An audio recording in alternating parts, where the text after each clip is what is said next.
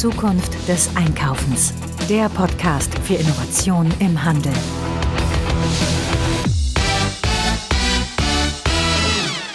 Hallo und herzlich willkommen zu einer neuen Ausgabe des Zukunft des Einkaufens Podcast. Mein Name ist Marilyn Repp.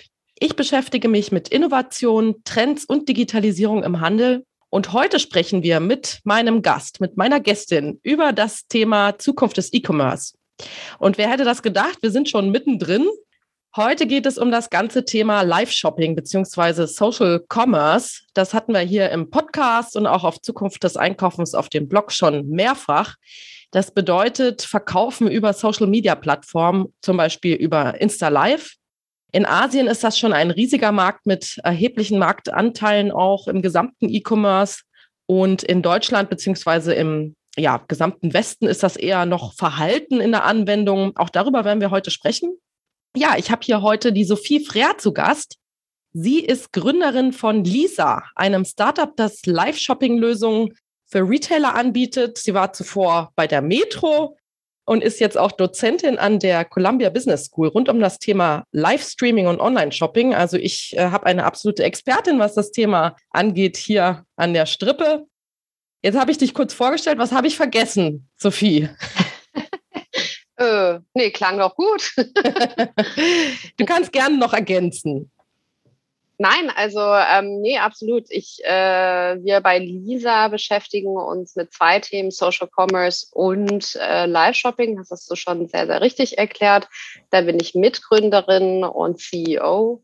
Und ja, in der Tat, ich war vorher sogar über zehn Jahre bei der Metro und habe da zuletzt den Innovationsbereich mit aufgebaut und habe mich da auch schon viel mit dem Thema befassen dürfen, ähm, wie Technologien neue Einkaufserlebnisse ermöglichen und war damals ehrlicherweise auch ein bisschen überrascht darüber, wie wenig Menschen es tatsächlich gibt, die sowohl auf der einen Seite Technologien gut genug, sage ich mal, verstehen und auf der anderen Seite Kunden aber auch gut genug verstehen, um aus diesen Technologien Einkaufserlebnisse zu schaffen, die wirklich, ja, sagen wir mal salopp geil sind äh, und Spaß machen oder einen wirklichen Mehrwert haben. Und ähm, das, diese Herausforderung zwischen Technologie und Kunde zu übersetzen, wenn du so willst, ähm, derer haben wir uns dann eben auch bei Lisa angenommen, weil wir gesagt haben und gemerkt haben, dass der Einzelhandel einfach ein bisschen Hilfe braucht, das besser zu machen. Und ähm, ja, so bin ich von dem einen Job äh, im Großkonzern, wenn du so willst, dann in die Selbstständigkeit gegangen, um dem Einzelhandel zu helfen. Ja, sehr schön. Vielleicht können wir noch mal ganz kurz auf die Thematik eingehen, das ganze Thema Social Commerce und ähm, ja auch Live-Shopping. Vielleicht äh, kannst du noch mal ganz kurz definieren, äh, was das ist und wie sich das vielleicht auch entwickelt hat in den letzten Jahren. Wir haben ja durch Corona da einen absoluten Booster noch mal festgestellt, könnte ich mir vorstellen. Ja und nein. Also zunächst, genau, was ist das überhaupt? Ähm, da habe ich tatsächlich oder haben wir eine sehr andere Hypothese als die, die im, ich sag mal, Westen vorherrschend ist. Und tatsächlich, ich habe gemerkt in deiner Einleitung, du hast auch Social Commerce definiert als Einkäufe, die über Social Media Erlebnisse stattfinden. Das ist zum Teil richtig, aber eben nur zum Teil. Und das ist tatsächlich das, was wir gerade massiv versuchen aufzubrechen, weil wenn das Verständnis für das, was es ist, ich sag mal im Westen allgemein nicht richtig ist, dann können wir es auch nicht richtig umsetzen. Das wird einfach nicht funktionieren. Und ähm, vielleicht dann also erstmal die Frage, was ist das überhaupt? Also Social Commerce ist im Prinzip eine Verbindung aus ähm, sozialen und interaktiven Erlebnissen und der Fähigkeit, direkt aus diesem Erlebnis etwas zu kaufen. Das heißt aber nicht, und das ist das, was typisch im Westen der Fall ist, was wir denken, dass es zwingend auf einer Plattform passieren muss. Und das heißt nicht das Wort Social in Social Commerce, ähm, dass es zwingend auf Social Media stattfinden muss. Aber wenn du es googelst, und so bist du wahrscheinlich auch zu diesem Ergebnis gekommen oder zu dieser Definition, selbst bei, selbst bei Statista zum Beispiel steht, dass Social Commerce heißt äh, Einkäufe, die über Social Media stattfinden. Und das ist exakt, wie gesagt, was wir versuchen aufzubrechen. Was richtig ist, dass Social Commerce ein äh, nahtloses Erlebnis oder Verbindung von Erlebnis und Einkauf ist. Was falsch ist, ist, dass es zwingend auf einer Plattform stattfinden muss. Und genau durch diesen Gedanken, dass es auf einer Plattform stattfinden muss, grenzen wir uns im Westen mhm. tatsächlich auch gedanklich sehr ein. Und das ist eigentlich auch schon fast das größte Problem bei dem Ganzen. Okay, also eine Tupper-Party ist auch Social Commerce. Eine Tupper-Party, wenn sie irgendwie digital stattfindet, ist auch Social Commerce. Eine, ähm, ich sag, stell dir mal vor, oder ein ganz anderes Beispiel, ich kaufe aus einem Game etwas, wo auch eine Community gerade mhm. unterwegs ist. Also sagen wir mal, Twitch führt gleichzeitig Shopping in seinen Games ein. Das ist auch Social Commerce. Und ähm, es ist auch Social Commerce, wenn ich ein, jetzt beispielhaft ein Live-Event auf einer Media-Plattform konsumiere und direkt daraus kaufen kann und interagieren kann mit anderen Menschen. Es ist auch Social Commerce. Es gibt jetzt zum Beispiel so Widgets, die man im Online-Shop einbinden kann, wo ich gemeinsam mit meinen Freunden Produkte entdecken kann, mich austauschen kann und direkt shoppen kann. Das wäre auch ein Beispiel von Social Commerce. Also du siehst, es gibt extrem viele Beispiele. Livestream Shopping ist eben nur eines davon. Es ist zwar auch das mit dem größten Umsatzanteil, weil es einfach auch extrem viel Return on Invest, wie man so schön sagt, für den Einzelhandel bringen kann.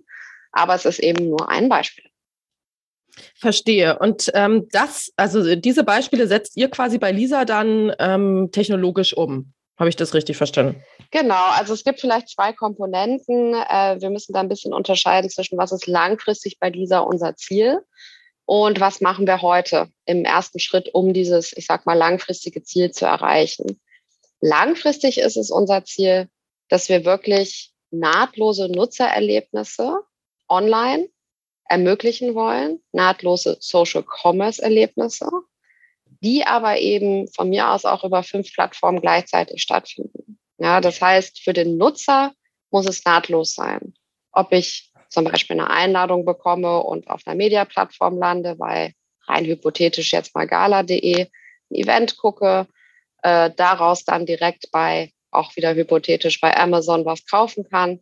Ist mir ja egal, solange das ein nahtloses Erlebnis ist und vielleicht. Also nahtlos bedeutet, dass ich äh, nicht auf eine andere Seite nochmal klicken muss, oder wie meinst du das? Genau, nahtlos okay. bedeutet für mich, dass es für mich alles in einem Erlebnis mhm. stattfindet und dass, wenn ich jetzt zum Beispiel nochmal rein hypothetisch bei gala.de auf den Produktlink klicke, ich nicht dann raus fliege, sage ich mhm. mal, sondern gleichzeitig sich das äh, Produktfenster öffnet oder der Stream mir dorthin folgt, wie auch immer das gelöst ist, aber dass im Prinzip ich weiterhin den Livestream konsumieren kann und gleichzeitig das Produkt kaufen kann, von mir aus eben auch auf einer anderen Plattform und vielleicht sogar über eine dritte Plattform gleichzeitig bezahle, ich aber nicht wie jetzt heute, wenn ich zum Beispiel auf YouTube ein Video gucke, auf einen Produktlink klicke, in ein neues Fenster gebracht mhm. werde und wieder bei Adam und Eva anfangen muss sozusagen. Und das heißt, heute finden diese Erlebnisse alle in ihren Silos, wenn du so willst, statt.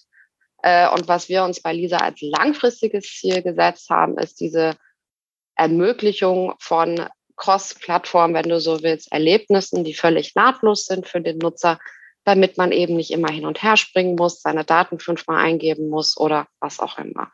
Das ist, was wir langfristig ermöglichen wollen. Als ersten Schritt dorthin haben wir gesagt, ist die größte Nuss zu knacken der Einzelhandel.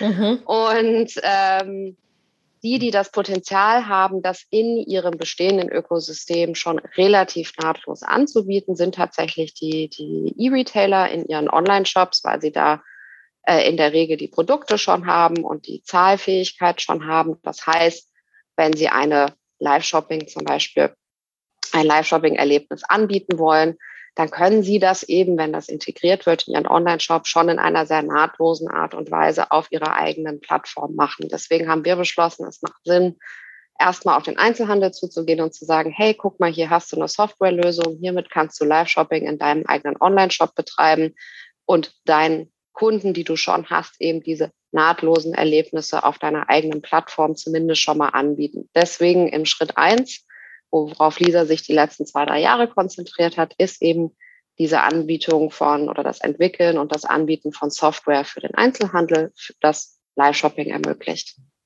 Ja, jetzt hast du schon angesprochen, wohin die Reise gehen soll oder wohin ihr glaubt, dass sie gehen wird, so vom äh, Markt her. Mhm. Nämlich äh, das ganze Thema Silos werden aufgebrochen. Vielleicht kannst du das nochmal ein bisschen erläutern, damit die ZuhörerInnen das ein bisschen besser verstehen können. Was meinst du mit Silos und wie wollt ihr das, die verbinden? Genau, das ist so ein bisschen einhergehend wahrscheinlich mit der Frage, warum ist Live-Shopping und Social Commerce generell in China so erfolgreich? Deswegen würde ich, ich glaube, beide Fragen miteinander verbinden, mhm. weil es tatsächlich auch gar nicht ohne geht. Zu verstehen, wie es hier sein muss, ist zu verstehen, wie es in China schon ist. Das heißt nicht, dass wir alles so machen müssen wie in China. Das ist nicht, was wir damit sagen, aber zumindest das Ökosystem zu verstehen, wie es funktioniert, ist halt wichtig, um zu verstehen, was sich hier verändern muss, damit es hier auch so groß werden kann. Ähm, insofern Zunächst die Frage, warum ist das in China so wahnsinnig schnell akzeptiert worden und macht äh, jetzt schon einen so wahnsinnig hohen Anteil vom gesamten Online-Handel aus. Also ich glaube, nach meinen letzten Zahlen, da müsste ich auch noch mal genau nachgucken, aber ich glaube, Social Commerce insgesamt macht irgendwas zwischen 30 und 35 Prozent vom Online-Handel in China mhm. aus und Live-Shopping ungefähr 20 Prozent. Also nochmal, Live-Shopping ist ein Beispiel von Social Commerce. Ähm, so, und wie konnte das passieren? Ja, wenn wir uns das Ökosystem da drüben angucken, sie haben ja so eine Art Leapfrogging gemacht. Äh, erst war China etwas, wenn du so willst, hinten dran, zu Zeiten, als wir hier Internet und Onlinehandel aufgebaut haben im Westen, ähm, fing das in China erst später an. Sie haben aber diese ganze Ära des Desktops, Online-Shoppings, wenn du so willst, äh, komplett übersprungen und sind direkt auf Mobile gegangen. Das ist die eine Sache, die da und haben von vornherein damit die Erlebnisse und Experiences für mobil optimiert äh, designt. Das ist schon mal ein wesentlicher Unterschied. Und der andere ist eben, dass du Riesenplayer hast, wie ein Alibaba. Und wir tendieren dazu, Alibaba zum Beispiel mit Amazon zu vergleichen und zu sagen, Alibaba ist wie Amazon, das ist ein Online-Shop, ziemlich großer, so, ist ein Marktplatz. Ja, richtig, aber sie sind eben auch noch 10.000 andere Dinge, die wir gar nicht vielleicht zwingend so auf dem Schirm haben. Sie sind nämlich auch Social Media Plattformbetreiber. Sie sind Creator-Plattformen. Sie sind Payment-Anbieter, um jetzt mal nur ein Beispiel zu nennen. Das heißt, ein ganz anderes Ökosystem und das ist alles miteinander natürlich vernetzt, weil es halt ein Ökosystem ist. Gleichzeitig ist es aber auch so, dass die verschiedenen Player generell im Ökosystem, jetzt mal außerhalb von Alibaba, auch ein WeChat zum Beispiel, völlig offen und Open Source ist. Das heißt, äh, oder auch die Social Media Plattform. Das heißt, die grenzen sich nicht alle in sich ab. Und es ist nicht so, dass jeder versucht, für sich selbst sein eigenes Brot zu backen äh, und ausschließlich alle Daten, wenn du so willst, und alle Erlebnisse nur auf seiner Plattform stattfinden zu lassen, sondern es gibt eben Schnittstellen, und dadurch kann ich eben als Nutzer völlig nahtlos durch diese ganzen verschiedenen Touchpoints, wenn du so willst, navigieren. Und so ist das von vornherein gewachsen. Das heißt, wir haben eine ganz andere Ausgangssituation, wenn du dir das Ökosystem anguckst. Wenn wir es uns hier angucken, haben wir unsere netten kleinen Eimerchen mhm. oder Körbchen, wo alles so schön in seinem kleinen Körbchen ist. Und äh, das wird gerade Schritt für Schritt aufgebrochen. Und ich glaube, das wird viel, viel schneller gehen, als vielen vielleicht auch lieb ist. Ich meine, guck dir den Struggle an, den Facebook hat. Warum ist das? ähm, ist, Was meinst du ja. genau? Ja, ich meine, äh, oder auch TikTok zum Beispiel. Momentan ist es ganz interessant. TikTok in China zum Beispiel ähm, macht Live-Shopping schon länger und eben auch in Kooperation mit den großen E-Commerce-Anbietern. Das heißt, du kannst, äh, so wie ich es verstanden habe, äh, auf TikTok in China äh, Live-Shopping machen und direkt der Produktfeed kommt direkt von irgendeinem Online-Shop. Das heißt, TikTok in China ist offen dafür, ja, für diesen Product-Feed mhm. aus dem Online-Shop und für eben nahtlose Erlebnisse. TikTok hier äh, habe ich das noch nicht gesehen. TikTok hier fängt an mit Live-Shopping zu experimentieren. Aber sowohl die Content Creator Community soll ausschließlich auf TikTok leben, wenn du so willst, und die Einkäufe sollen auch direkt über TikTok stattfinden. Das heißt, du müsstest als Einzelhändler dein Produkt auf TikTok listen, um es dort durch einen Livestream shoppable machen zu können. Genauso funktioniert Facebook Shops. Ähm, spannendes Konzept übrigens für kleine Einzelhändler. Mhm. Ich kann bei Facebook Shops meine Produkte listen. Ja, Nur das hatten eben, wir hier auch schon mehrfach bei Zukunft genau, des Einkaufens. Aber haben das empfohlen. Ja, absolut. Das ist auch total empfehlenswert, sofern zwei Dinge ist, dir nichts ausmacht, deine Produkte bei Facebook-Shops mhm. zu listen und es dir nichts ausmacht, dass Facebook weiterhin deine ganzen Kundendaten die Hoheit darüber hat. Ähm, das heißt, als Einstiegspunkt, um damit zu experimentieren, ist es super, aber sobald ein Einzelhändler eine gewisse Größe sowohl im Produktsortiment erreicht hat, ist es nicht mehr machbar, deine Sachen doppelt, sage ich mal, bei Facebook zu listen. Hm. Und zweitens will man ja als Einzelhandel eigentlich mit zum Beispiel Facebook so zusammenarbeiten, dass man kollaboriert und sagt, ja, okay, ich kann gerne mein Publikum auf eurer Plattform über eure Plattform ansprechen, aber ich muss irgendwie ja auch darüber Kunden für mich generieren. So, das heißt, mhm. dieses, dieses Kollaborative und dieses sich öffnen äh, und zwischen Social Media und Einzelhandel, die Schnittstelle ist jetzt nur ein Beispiel zwischen zwei Silos, die mehr miteinander arbeiten sollten und auch müssen. Und das wird jetzt auch kommen.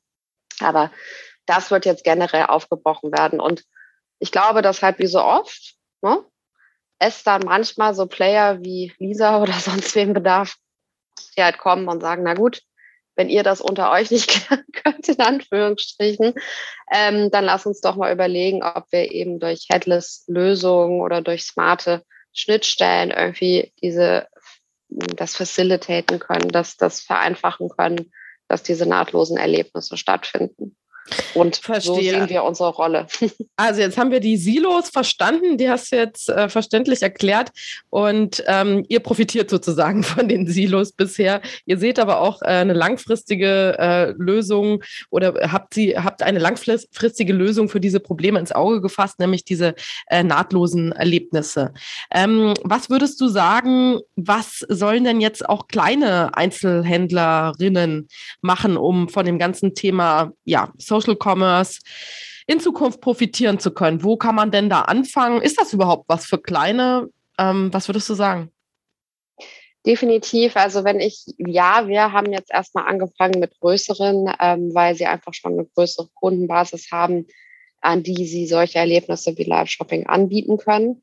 Ähm, aber das, was am Endeffekt zum Beispiel Live-Shopping erfolgreich macht, ist etwas, was aus meiner Sicht der kleinere Einzelhändler wahrscheinlich sogar besser kann oder schneller besser kann. Also es kommt, das heißt nicht, dass, ähm, dass sie mit so Lösungen wie uns sinnvollerweise arbeiten sollten, sondern ähm, es gibt andere Lösungen, mit denen man erstmal experimentieren kann, um seinen Weg zu finden. Aber was im Kern zum Beispiel das Format Live-Shopping erfolgreich macht, ist eben eine gewisse Authentizität und mhm. ein, ein großes Vertrauen zu der Person, die da gerade äh, die Live-Show macht. Und da muss ich sagen, habe ich das Gefühl, dass manchmal der große Einzelhandel, wenn du so willst, aufgrund der Prozesse, wie sie halt einfach schon gelebt werden, sich manchmal fast selbst im Weg steht. Und das Hauptproblem, was wir generell sehen, das ist, das ist nicht nur auf Deutschland bezogen, das bezieht sich auf alle möglichen Länder, in denen wir arbeiten, ähm, ist, dass die etwas etablierteren Einzelhandelsunternehmen Live-Shopping zunächst, was normal ist, aber zunächst als Werbekanal sehen. Und dann wird für diesen vermeintlichen Werbekanal entsprechend Content produziert, wie ich das sonst auch für meine anderen Werbekanäle mhm. machen würde. Und das Zweite ist, dass sobald du von Live-Shopping sprichst, im besten, wenn du so willst, alle direkt an QVC, Teleshopping, mhm. was auch immer denken. Das heißt, es passieren zwei Dinge. Sie denken, okay, ich muss Content produzieren im klassischen Sinne und am besten baue ich mir also dafür ein Studio auf und versuche QVC nachzumachen. Das führt dann halt oft nicht zum richtigen Ergebnis. Äh, für QVC selbst übrigens auf jeden Fall. Äh, das ist nochmal ein ganz anderes Thema. Aber diese Idee, dass halt, die da einfach fest verankert ist, wie es auszusehen hat, steht manchmal dem wirklich kreativen und dem wirklich authentischen Content im Weg. Und da sehe ich tatsächlich fast einen Vorteil für kleinere. Die würden halt sich es ja auch gar nicht erst leisten können, ein großes Studio aufzubauen und äh, Kamerateam zu engagieren, sondern Smartphone, gutes Licht, gutes WLAN und los geht's. Und ehrlicherweise ähm, mit vielen Kunden, mit denen wir arbeiten, sobald sie anfangen, mit anderen Content-Formaten zu experimentieren, also zum Beispiel den Stylisten in ihren Geschäften das in die Hand zu geben oder äh, ihren Einkäufern, die vor der Kamera gut sind.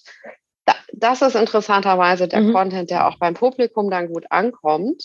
Äh, und das ist ja viel günstiger zu produzieren und das ist für, und es kommt gut an, weil es authentischer ist. Und ich glaube, da haben die Kleinen tatsächlich irgendwo, ob sie es selber so sehen oder nicht, aber tatsächlich einen Vorteil, weil sie gar nicht erst anfangen würden, einen Riesenapparat da aufzubauen.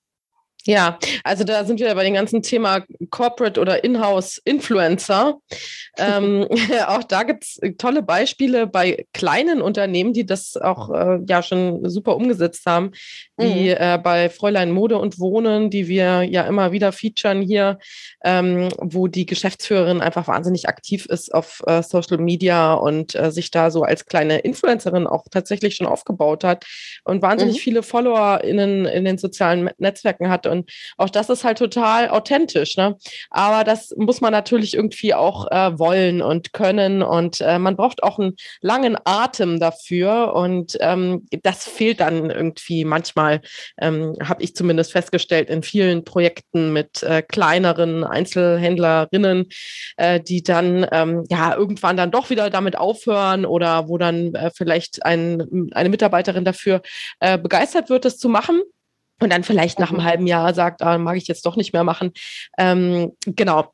Also da hattest du mir aber im Vorfeld auch ähm, nochmal eine andere Möglichkeit erläutert, nämlich das ganze Thema, ähm, naja, öffnen und ähm, nicht so zentral sehen, sondern vielleicht auch einfach mal die Kundinnen äh, live schalten und äh, das Ganze ein bisschen, ja, streuen. Das kann ja, ja auch absolut. Also, Content-Produzent sein. Ja, absolut. Also ähm, eben bei den größeren äh, Einzelhändlern, mit denen wir arbeiten, ähm, sehen wir, dass zum Beispiel experimentiert wird, dass die äh, Mitarbeiter im Geschäft live gehen, dass, wie gesagt, die Einkäufer live gehen. Gegebenenfalls, und das sehe ich als nächsten Schritt, das ist in China ähm, Key Opinion Leader gab es zunächst und dann gibt es jetzt Key Opinion Customer. Also da wird dann mhm. ganz bewusst ein Kunde, der als wirklicher Champion sozusagen für die Marke fungiert, auch ausgewählt und ähm, ganz offiziell sozusagen reingenommen in die äh, Riege der Inhouse-Influencer und ähm, ja, wird dann eben vom größten Fan zum größten Befürworter einer Marke oder eines Einzelhändlers, je nachdem. Und ähm, das, das ist so der nächste Schritt, den wir auch generell im Einzelhandel sehen. Wenn es jetzt zum Beispiel um Live-Shopping, aber auch um andere Social-Commerce-Erlebnisse geht. Die Frage, die Sie sich stellen können, ist, ähm, wen habe ich denn schon in meiner Community, ähm, der sowieso schon über meine Marke spricht und auch vielleicht schon ganz tollen, Content für mich mhm. produziert, zum Beispiel auf YouTube den ich jetzt aber dafür gewinnen könnte, das direkt in meinem Sinne und für mich zu tun. Und ich glaube, da gegebenenfalls gibt es auch für kleine Einzelhändler Chancen äh, zu überlegen, naja, gibt es denn vielleicht schon Menschen, die äh, in, meiner, in meinem Kundenstamm sind, die vielleicht eine größere Reichweite in irgendeiner Form irgendwo haben, äh, die für mich auch Content produzieren könnten. Und genau, wir nennen das Ganze Community-led äh, Content Management sozusagen. Und das ist eben auch unsere Hypothese, dass das jetzt der nächste Schritt wird. Und der wird auch notwendig sein, äh, wenn das Ganze skalieren soll. Mhm. Weil wie oft kann ich, wenn ich mein eigenes Studio habe und jedes Mal ein Produktionsteam brauche, wie oft kann ich zum Beispiel Live-Shopping umsetzen? Und wir sagen unseren Kunden immer, das ist ein echt cooles Konzept und für gewisse Highlights oder wenn ich eine neue Linie launche oder sowas, definitiv auch so ein Konstrukt beibehalten. Ne? Also das ist dann etwas Besondereres, da wird dann vielleicht mehr wirklich in die Produktion investiert. Aber um das wirklich zu skalieren, brauchst du eine gewisse Frequenz in solchen Formaten. Und das kann dann halt nur kommen, wenn man das anderen in die Hand gibt und so ein bisschen loslässt und darauf vertraut, dass die im Sinne deiner Marke, natürlich nach deinen Vorgaben, aber im Sinne deiner Marke für dich sprechen, live gehen, präsentieren, mhm. inspirieren, was auch immer es ist. Und nicht zuletzt wenn man sich die Statistiken anguckt, wie viel besser User-Generated Content nun mal performt als Brand-Content, ist diese Richtung, Marschrichtung jetzt auch nicht so wahnsinnig überraschend. ich verstehe. Also Authentizität ist Trumpf in Zeiten von äh, Online-Shopping, aber auch in Zeiten von Social Media. Ich glaube, das äh, sollte inzwischen wirklich bei allen angekommen sein, dass ähm, ja überhaupt nicht aufwendig im Studio produziert werden muss, sondern die Leute wollen Authentizität haben. Und wenn da mal was nicht ganz so korrekt sitzt, dann ist das umso besser eigentlich. ja, liebe ja, Sophie, ähm, ich habe noch eine Frage an dich. Und zwar, mhm. wie sieht denn das Online-Shopping in zehn Jahren aus? Was würdest du sagen? Was ist deine Prognose? Kaufen wir nur noch äh, im Sinne von Social Commerce oder bleiben die Online-Shops, wie sie sind? Was würdest du sagen? Ich glaube, es wird einfach auch nicht mehr Abgrenzung geben ich glaube, momentan klar, also die harte Abgrenzung wird immer noch zwischen, ich sag mal, physisch und digital irgendwo in unseren Köpfen da sein, weil das eine erleben wir in echt. Mhm. Aber andererseits, ich glaube, dass das, das verschmilzt gerade alles so wahnsinnig miteinander. Und jetzt kommt noch eine dritte Dimension. Also du hast quasi das physische in Echt-Erlebnis Du hast ähm, ein digitales Einkaufserlebnis, wo du aber ja auch schon mit vielen Sinnen eben sehr angesprochen werden kannst. Das ist das, was wir gerade mit Social Commerce zum Beispiel sehen. Und es gibt, ich sag mal noch, das, die dritte Dimension, wenn du so willst, das Metaverse, die virtuelle Umgebung, wo wir aber ja auch zwar dann mit vielleicht einem virtuellen Avatar, aber trotzdem selbst ja auch unterwegs sind und uns eine soziale Identität im virtuellen Umfeld von uns schaffen. Und wenn ich in zehn Jahren überlege, wie das alles sein wird, ich glaube, dann werden wir diese Abgrenzung gar nicht mehr. Also was für uns jetzt andersrum gesehen schwer ist, ist, dass wir halt versuchen, das jeweils in seinem Kästchen auch wieder zu sehen. Ähm, ich glaube, in zehn Jahren wird das einfach alles in unserem Lebensalltag miteinander komplett verschmelzen. Dann mhm. hast du noch eine Augmented Reality Layer irgendwo dazwischen, die das eine mit dem anderen vernetzt. Und das wird völlig selbstverständlich sein. Und dann werden wir wahrscheinlich auch ein bisschen darüber lachen, wie schwer es uns gefallen ist jetzt. Ähm, weil klar, unser Kopf, wir sind nun mal in einer physischen Welt und mit physischen Erlebnissen, je nach Generation, aber hauptsächlich aufgewachsen und zumindest die, die heute noch vielleicht die Hauptentscheidungsträger sind. Und natürlich fällt es einem dann vielleicht nicht so leicht zu sagen, jetzt kommt das andere und verschmilzt damit und jetzt sogar noch eine dritte Dimension, die damit auch noch verschmelzen soll. Aber das wird es auf jeden Fall sein und wir werden durch diese drei verschiedene Dimensionen sozusagen ein- und austauchen und es wird alles miteinander vernetzt sein und das wird sich völlig natürlich anfühlen und ja, ich freue mich schon drauf auf jeden Fall. Ja, es bleibt spannend und ähm, ihr tragt dazu bei, diese Zukunft zu gestalten. Ich bedanke mich ganz herzlich bei dir, liebe Sophie, und wünsche dir und deinem Startup alles Gute für die Zukunft. Ja, vielen Dank und vielen Dank, dass ich da sein durfte und ich freue mich auf das Feedback.